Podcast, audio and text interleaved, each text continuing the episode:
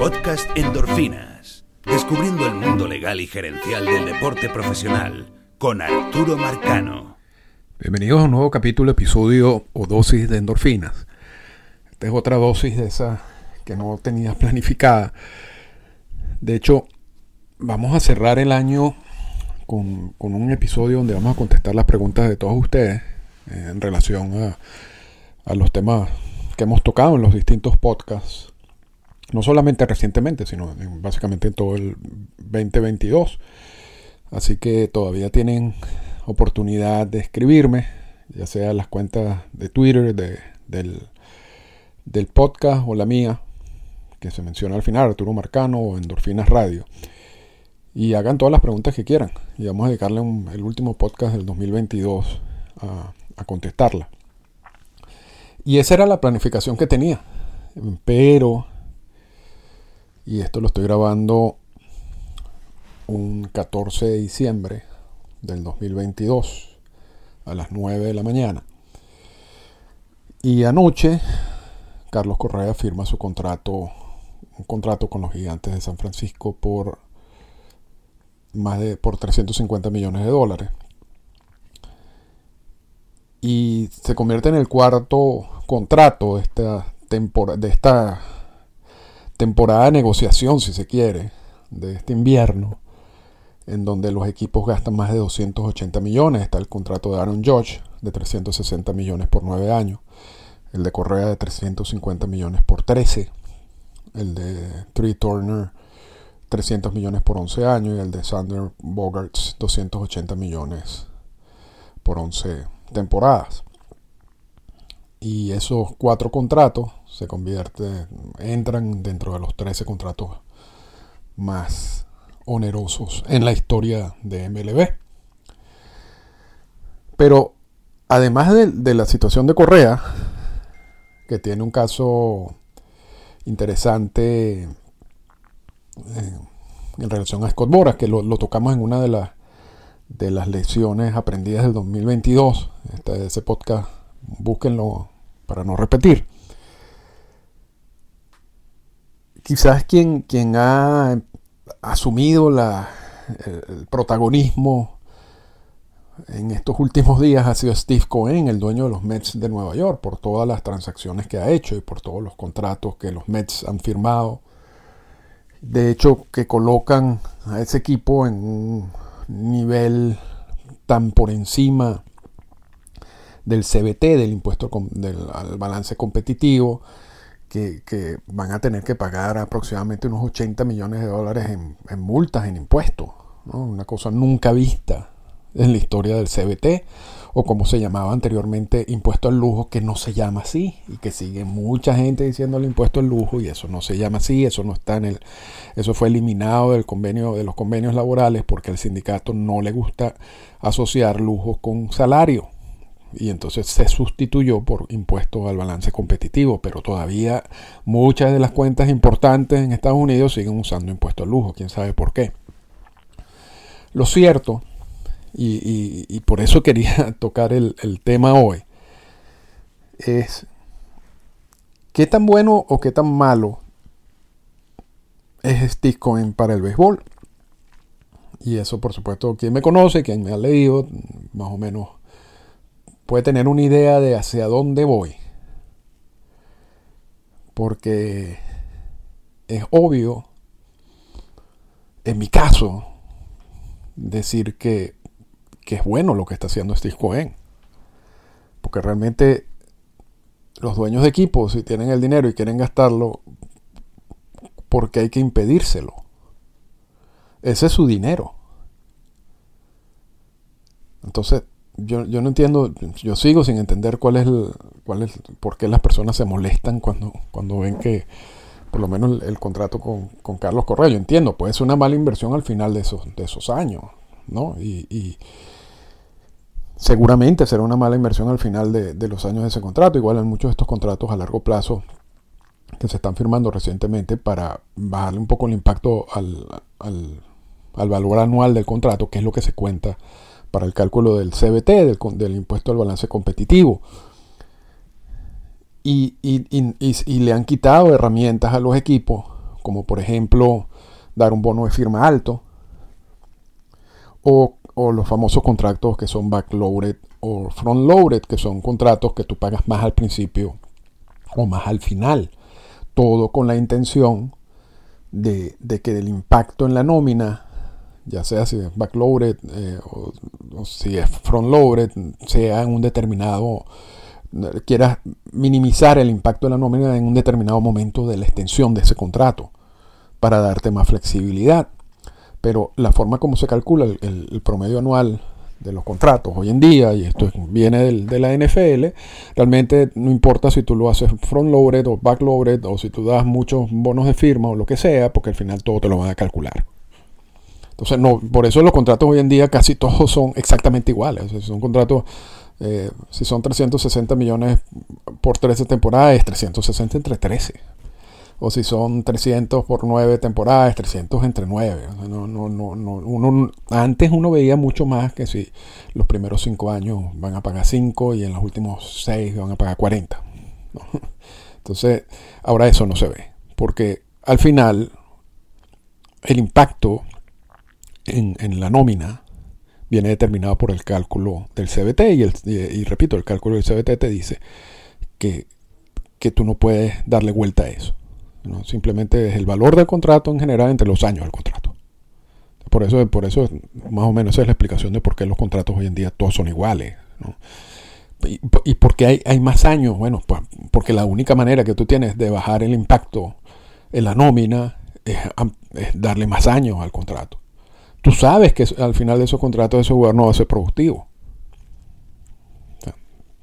Pero eso es consecuencia primero de estar negociando con agentes libres Después son decisiones de los equipos de asumir ese riesgo. Y hemos hablado muchas veces que hay gerentes que saben que no van a estar en, ese equipo al, final de los 10 o 13 años de ese contrato que acaban de firmar. Entonces, ese es un problema que lo va a heredar quien, quien esté allí en ese momento. Sin embargo, para el gerente del momento, el que firma el contrato, sí le llama la atención tener un jugador premium que ayude al equipo. Porque si a él le va mal, o al equipo le va mal, él seguramente también va a ser despedido, ¿no? Entonces, ahí, ahí hay un poco, eh, esa es una, parte de la historia que es así, ¿no? Y yo, yo creo que la, el perfil de los, de los equipos, de los dueños de equipo hoy en día, facilitan mucho eso. Porque cuando tú tienes equipos que son, que, el, dueño es una compañía o es un fondo de inversión, muchas veces le da la responsabilidad al gerente general del equipo a tomar ese tipo de decisiones. Y el gerente, aunque tiene el mismo fin de, tener un equipo competitivo a corto plazo y ganar campeonato y pasar a la postemporada y generar recursos, también sabe que, que su vida promedio como gerente de un equipo no es muy elevada. No, son muchos los, gerentes que duran una gran cantidad de años en su cargo.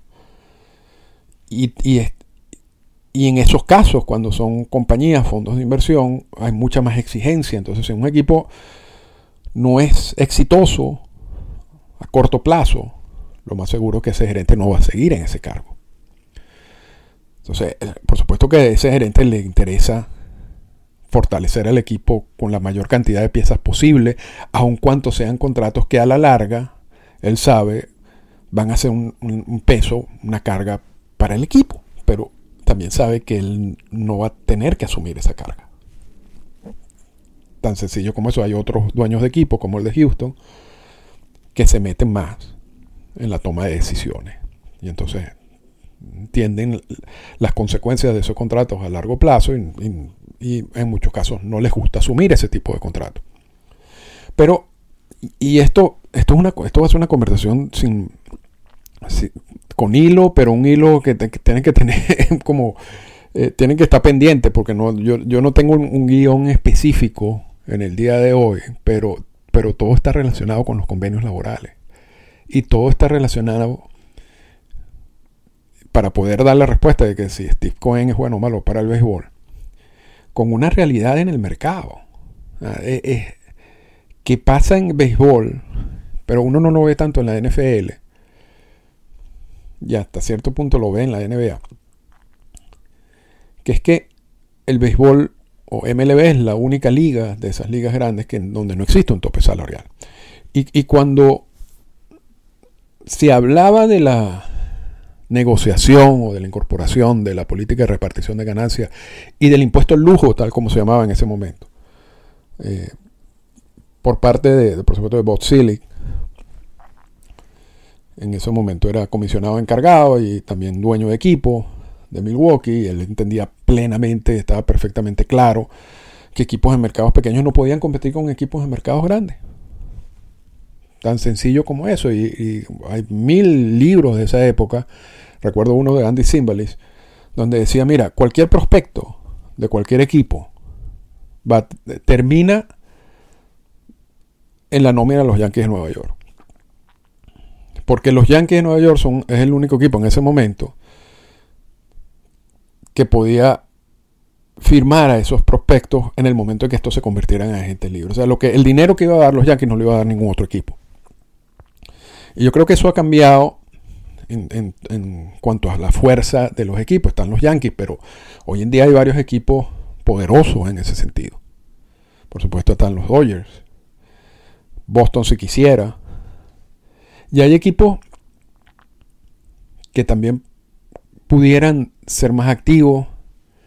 Por lo menos los Azulejos de Toronto, el dueño de los Azulejos de Toronto, Rogers Communication, es una de las compañías más grandes en el mundo que pudiera hacer cualquier tipo de, inversión en el equipo, sin embargo no lo hace.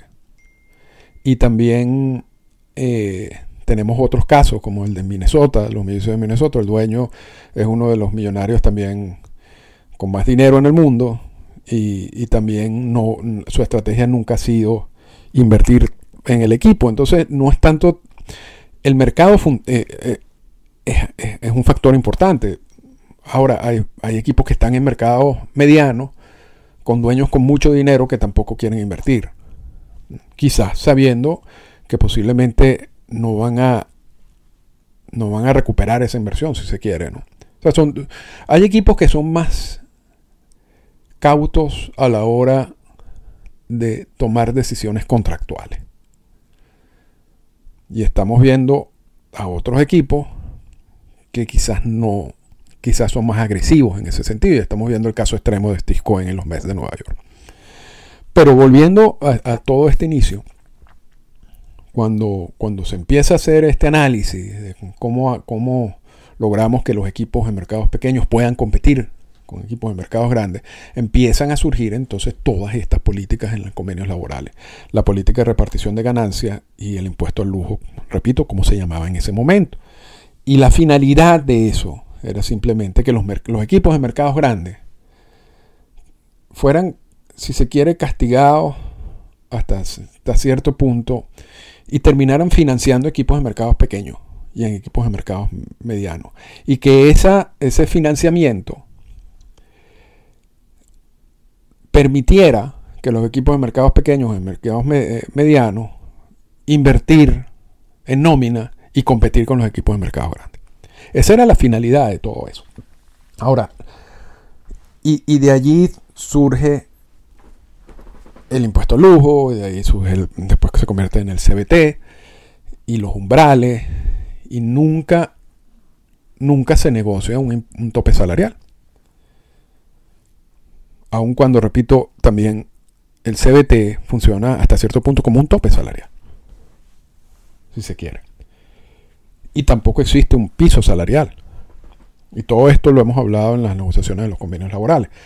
Pero al final es obvio que por más eh, limitaciones que tú pongas, por más restricciones que tú pongas al gasto, y no, y no MLB ni la oficina comisionada puede decirle a los equipos no inviertan en, en agentes libres o no inviertan en jugadores. Eso está en contra de la ley. Eso es una colusión y, han pagado por eso. Revisen el caso de cuando Peter Uberoff era comisionado de las grandes ligas. Sin embargo, aun cuando tú no puedas decir no inviertan en agentes libres, no inviertan en ese tipo de contrato, ese tipo de contrato a la larga va a ser malo para el equipo, todo ese tipo de cosas, no lo puedes decir, pero tú puedes colocar distintos, si se quiere, bombas en el convenio laboral que te van a ir explotando cada vez que tú vas pisando terreno que, que el comisionado no, no, quiere que tú pises. Y a este le han explotado ya todas las bombas posibles. Pero al final, aunque pongan todas las bombas que quieran, si, si un dueño como Steve o un equipo como los Gigantes de San Francisco o como los Yankees de Nueva York deciden, o los Padres de San Diego, y, estamos hablando de mercados que no son iguales, ¿no? porque San Diego no es un mercado grande, deciden invertir dinero en los jugadores, no hay nada que pueda parar eso. Y, y, uno lee constantemente y, con mucha razón que, ese tipo de inversiones, ese tipo de contratos, puede preocupar a, la oficina del comisionado. Y, es posible. Yo, es posible en el sentido de que, de que sabe que eso va a generar un problema, pero al mismo tiempo, para algunos equipos, eh, y hay, hay, muchos equipos que no se pueden meter en esos contratos y, esto de verdad que no es, no es que hay, equipos que no manejan esa cantidad de dinero. hay, equipos que no asumen, no pueden asumir ese tipo de riesgo porque uno de esos contratos, o dos o tres contratos grandes a muy largo plazo que no funcionen, los ata de mano totalmente por la cantidad de dinero que manejan esos equipos. O sea, eso no, eso no es un invento, eso es verdad. Y, parte de la política de repartición de ganancias es darle más dinero para que ellos puedan competir. Y el asunto ha sido que no han usado ese dinero para eso, ¿no? Pero, pero eso es otro punto. Pero, aun cuando la oficina de comisionado puede estar, si se quiere, diciendo, bueno, ya ustedes se están metiendo en ese problema, ustedes. Al mismo tiempo, toda esta situación le está dando herramientas a la oficina del comisionado o le va a dar herramientas a la oficina de comisionado en las próximas negociaciones de los convenios laborales. Cuando uno está viendo un contrato firmado por 13 años, mi visión de 13 años son tres convenios laborales. Más o menos, porque son convenios laborales cada cuatro años. ¿Qué puede pasar en los próximos cuatro convenios laborales? O sea, pueden pasar tantas cosas. De hecho, los umbrales del CBT, que son los montos por los cuales si tú lo superas, empiezas a pagar y recomiendo la cuenta de más que 27 AO de José Manuel Pérez para que entiendan cómo eh, recientemente colocó unos tweets al respecto. Esos umbrales van a volver a subir en los próximos tres o cuatro convenios laborales, lo que, que quiere decir que el impacto que, hay, que tienen muchos de esos contratos que están, están siendo firmados hoy en día en 6, 7 años no va a ser el mismo impacto porque los umbrales van a subir. Entonces, eh, la, presión quizás esté en los próximos 3 años. Y luego va a haber, se va a aliviar un poco esa presión cuando suban los umbrales. Pero en realidad, Manfred y la oficina del comisionado tienen herramientas a su disposición en, esas próximas negociaciones. Al decir nosotros nunca hemos restringido la figura de gente libre, nunca hemos atacado la figura de gente libre, aquí te lo puedo demostrar por la cantidad de obligaciones contractuales que, que se han firmado. No solamente este año, también el año pasado. Porque uno de los alegatos de Tony Clark es que la figura de gente libre está bajo ataque. Y realmente no es la figura de gente libre en sí, aun cuando también aquí hay un, efecto de espejismo, ¿no? Porque estamos viendo los contratos de los jugadores premium, pero lo que la gente no analiza es qué está pasando con el, gran número de agentes libres que todavía no ha firmado y por cuánto va a firmar. Entonces, estos 6, 7, 8 contratos grandes terminan opagando el resto de una agencia libre en donde muchos jugadores quizás no van a conseguir contrato. Porque, claro, cuando tú más, cuando hay equipos como estos que asumen estas obligaciones contractuales altas, con un número limitado de jugadores, tú tienes que ver cómo terminas de llenar ese roster. Y lo, estás, y lo vas a llenar muchas veces con jugadores bajo control. Y con jugadores bajo control en años de prearbitraje salarial en muchos casos. Que son los que ganan sueldo mínimo. Para generar cierto balance. Y, y eso entonces excluye a otra cantidad de agentes libres que quizás en otras circunstancias firmarían. Pero que vamos a ver qué pasa este año y, ya yo esa, historia ya la, hemos visto anteriormente. Pero lo cierto es que Manfred puede decir simplemente, como ya mencionamos, mira, que no hay ningún ataque, que, la figura de los agentes libres están funcionando. Y Clark va a insistir en que, en que sí hay un ataque y, seguramente va a tocar ese tema de que solamente eso afecta a los jugadores premium y hay una gran cantidad de agentes libres que no, no van a recibir su, lo que ellos consideran es su valor en el mercado. Eso, es, lógico que pase. Y, eso siempre ha pasado. Ahora, ¿qué, es lo que puede usar MLB en las próximas negociaciones? Es decir, mira, esta política de repartición de ganancias y esta forma de balancear eh, a los equipos de MLB para que todos puedan competir no está funcionando porque al final siempre el mercado o el sitio donde están los equipos termina imponiéndose.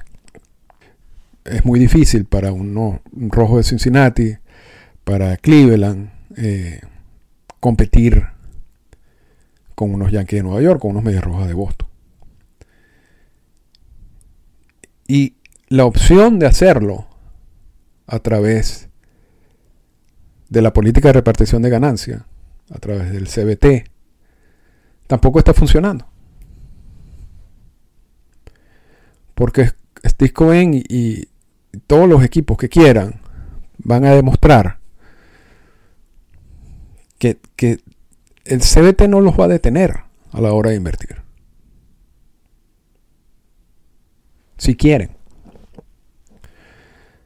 Y entonces aquí viene el punto, el punto al cual quería llegar. Si eso no funciona,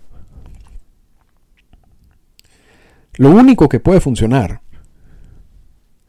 para poder balancear la fuerza, para poder permitir a Cleveland y a Cincinnati competir con los Yankees, es un tope salarial.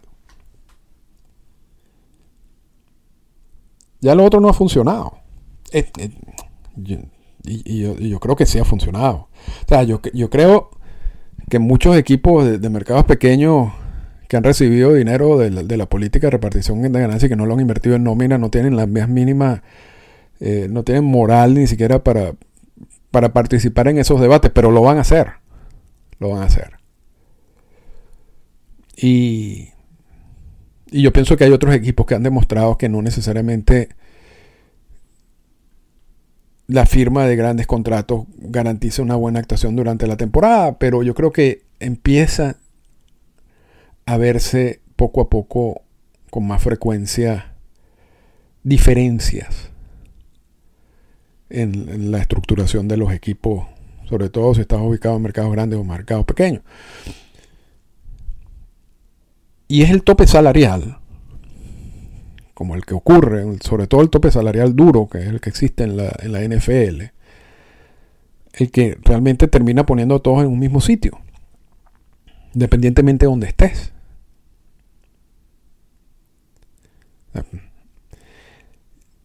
Y el tope salarial es algo que el sindicato jamás ha querido imponer, o, negociar, o incluir en los convenios laborales. Y vamos a ver, porque, porque todo esto también resulta medio, medio extraño, ¿no? Porque tú, tú, uno va a ver equipos invirtiendo en grandes contratos. Eh, voluntariamente, nadie le pone un revólver en la cabeza a estos gerentes para firmar esos contratos, que luego se van a quejar de esos contratos en las negociaciones de los convenios laborales que luego van a alegar que están perdiendo dinero, etc. Y todo eso son argumentos en esas negociaciones. Y yo no sé repito, y, a veces hacemos este tipo de, de episodios con la finalidad de, hacer una reflexión general, ¿no? Y, luego durante el año, pero esto será en el 2023, podemos ir tocando algunos de estos puntos con más precisión y con más casos específicos. Pero yo creo que al final esto va a generar una presión en algunos equipos de MLB sea, esta firma de contrato a largo plazo por, para bajar el, promedio anual y, y, por montos altos va a generar una presión en muchos equipos de MLB para ajustar toda esta política de repartición de, de repartición de ganancias del CBT y todas estas medidas que permiten equipos en mercados pequeños o medianos competir independientemente si ellos no han querido competir. Ah, independientemente de eso. Pero que, existen los si existen argumentos que pueden usar. Y esa presión, repito, solo puede, el, el único sitio final a donde va esa discusión es hacia el tope salarial. Entonces, y volviendo ya al, tema de, Steve Cohen, si es bueno o malo para el béisbol. Yo creo que está bien. Ojalá todos los dueños de equipo tuvieran esa flexibilidad de contratación y pusieran a un lado quizás la posibilidad de que el equipo no dé una cantidad de dinero en dividendos para, el resto de los dueños, que es algo mucho más difícil de vender cuando, cuando el equipo, el dueño del equipo es un fondo de inversión, porque esa es justamente la finalidad del fondo de inversión. Lo que pasa es que, por ejemplo, en el caso de los Dodgers, un equipo que genera tanto dinero que también le permite gastar mucho. Pero si llegara un momento en que los Dodgers, que es un fondo de inversión, tomaran decisiones como lo ha hecho Steve Cohen, muy posiblemente allí habrían problemas en el mismo fondo de inversión de, darle el visto bueno a muchas de esas transacciones. Porque esa no es la finalidad del fondo de inversión. Y esto lo hemos hablado también en otros podcasts, de la, distinta, del, distinto perfil de los dueños de equipo hoy en día. Steve Cohen es el típico dueño de la figura de dueño histórica, de, la gran mayoría del tiempo en, MLB, la persona con mucho dinero que, hace con su dinero lo que quiere. Ese no es el perfil del, dueño de equipo en la mayoría de los, del resto de los equipos de MLB. Entonces, en ese caso, Cohen tiene flexibilidad y lo, hemos hablado también de, de que a Cohen como que le importa nada pagar la multa que sea y, y tener a los jugadores que quiere tener y punto eso no, eso no puede ser malo. Solamente que no todos los equipos tienen esa posibilidad. Y ahí viene la parte enredada de todo esto. Y es como, como Manfred, que es una persona muy inteligente en esto, y el equipo de negociación de, de Rod Manfred, que son personas muy inteligentes en todo esto, cómo van a utilizar lo que está pasando con Steve Cohen y el efecto Cohen. Porque muchos equipos, quizás San Francisco ese, yo tuve que, firmar a Correa por esa cantidad de dinero porque había el rumor de que los Mets lo iban a firmar. Entonces me puso contra la pared y tuve que tomar esa decisión, una decisión que quizás está muy por encima de lo que yo originalmente quería invertir en ese jugador. En otras palabras, muchos equipos le van, a culpar a Steve Cohen de, la firma de su contrato, de estos contratos grandes. Y eso sí puede generar un efecto negativo en el sentido de una presión por un tope salarial, mayor presión de equipos en, equipos en mercados pequeños y en mercados medianos para poder competir con equipos como los Mets de Nueva York. Y toda esa presión se va a reflejar en las próximas negociaciones. En la próxima negociación, si, si ya venimos de una negociación de un convenio laboral complicado, y era complicado por la posición del sindicato, no tanto por la posición de los equipos de grandes ligas que estaban muy unidos en todo esto, yo creo que esto quiebra un poco esa unidad. Yo creo que ese quiebre no va a ser bueno para las negociaciones. Y ese quiebre va a generar mucha presión por imponer de nuevo un tope salarial como única vía para solucionar, entre comillas, los problemas que puede generar un dueño como Steve Cohen. Ya sabiendo que no lo puedes detener a través de las restricciones normales, si se quiere, del, convenio laboral. Entonces, para cerrar, y en cuanto a la pregunta original o el título de este podcast, Steve Cohen algo bueno o malo para el béisbol, yo creo que la respuesta es depende. Esta fue una presentación del podcast Endorfinas. Para comunicarse con nosotros, escríbanos a las siguientes cuentas en Twitter. Arroba Arturo Marcano y arroba Endorfinas Radio.